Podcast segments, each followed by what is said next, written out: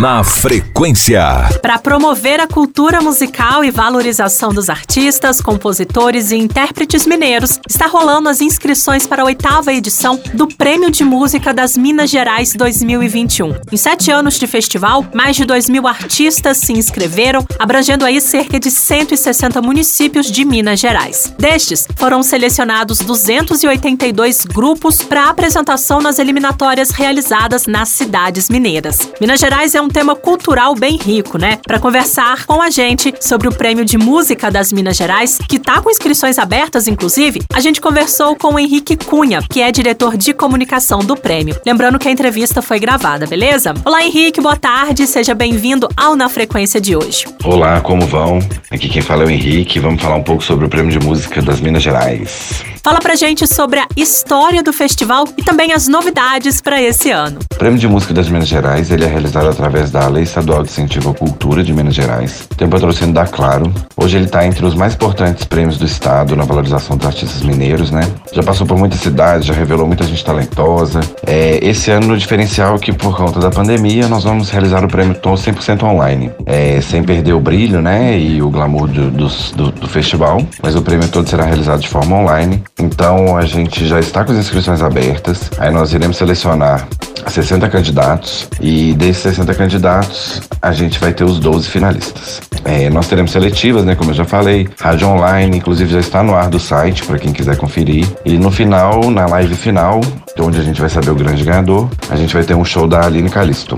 E ainda temos, né, oficina uma oficina sobre a história da música, que ela é ministrada pelo Guilherme Castro, que é um dos nossos curadores, e as inscrições dela vão até o dia 2 de abril. A do prêmio elas vão até o dia 11 de abril. Quem são os parceiros e apoiadores do festival? O festival é realizado através da Lei Estadual do Incentivo à Cultura de Minas Gerais, tem o patrocínio da Claro, a gestão do Espaço Ampliar, da Nossa Senhora das Produções e da nossa produtora.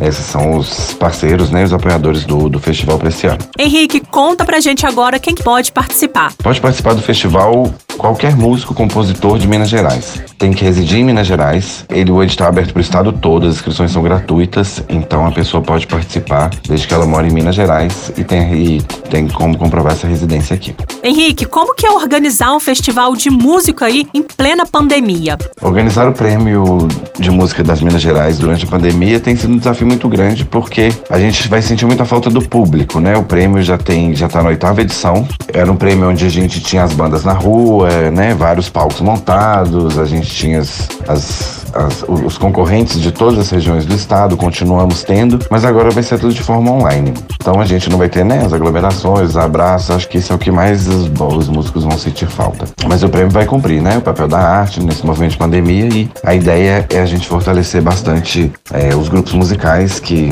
durante a pandemia têm sofrido tanto. Henrique, como serão as seletivas? É, de todos os inscritos no prêmio do Festival de Música, a gente vai selecionar 60 candidatos. Esses 60 candidatos vão receber uma verba, uma ajuda de custo para poder gravar sua live porque os 60 eles vão apresentar uma live onde a live vai, vai ter que conter a música, a primeira música cantada é a música inscrita no festival e cada artista ou banda, né, vai gravar mais quatro músicas para que a gente possa compor uma live para todo mundo curtir um show mais bacana e diferenciado, né, de todas as regiões do, do estado. Depois das seletivas, a gente tem aí a gente, né, tem mais um corpo de jurados onde vão selecionar 12 bandas. Essas 12 bandas, elas serão as finalistas, onde a gente vai conhecer os três ganhadores e as 12 músicas, né, as 12 bandas, elas vão ter um.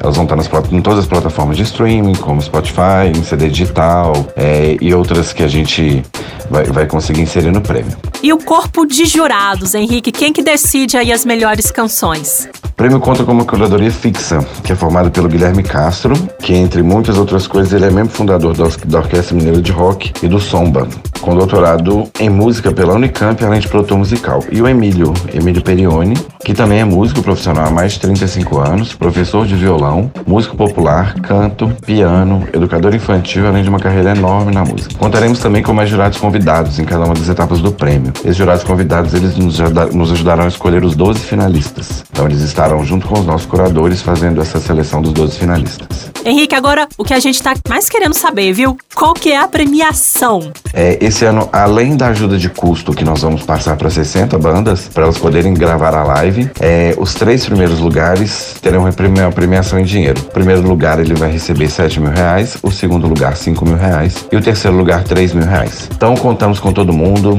é, vamos inscrever no prêmio, as inscrições são gratuitas, o prêmio ele é todo pensado para não haver aglomerações, para todo mundo estar tá junto, mas né, mesmo estando longe.